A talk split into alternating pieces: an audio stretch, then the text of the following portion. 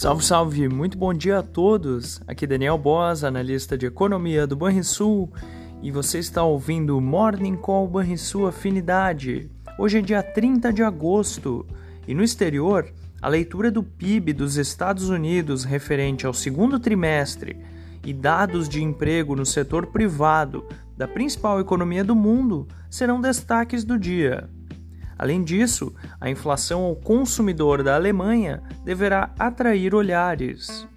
Os sinais negativos prevalecem nos futuros em Wall Street e as bolsas europeias também apresentam o mesmo movimento, após uma queda do índice de sentimento econômico da zona do euro. Já na Ásia, os mercados encerraram a sessão anotando avanços, ecoando perspectivas por menor aperto monetário do Fed, na esteira dos dados de confiança do consumidor e criação de empregos piores do que fora previsto. Com isso, o mercado deixou de precificar novas altas na taxa de juros dos Estados Unidos. O dólar oscila perto da estabilidade, com viés de baixa, frente moedas rivais, enquanto os juros dos treasuries apontam sinais mistos. E essas foram as rápidas notícias internacionais.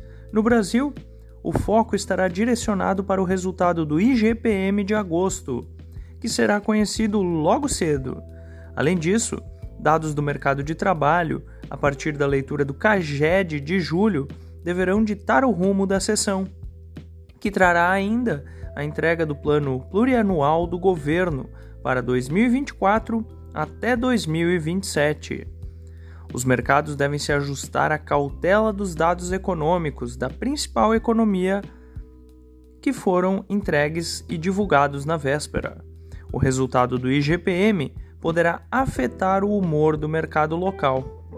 As atenções seguirão voltadas para as medidas do governo para ampliação de receitas e também a citada peça orçamentária. Fechamento do mercado. O dólar encerrou a terça-feira com queda de 0,4% aos R$ 4,85.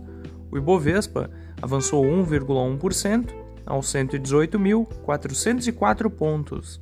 O S&P 500 subiu 1,4% aos 4.498 pontos.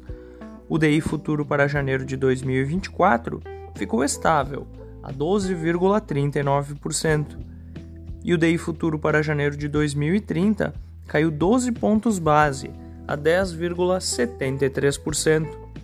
Você ouviu Morning Call e sua afinidade com os destaques do dia. Acompanhe de segunda a sexta-feira o nosso overview.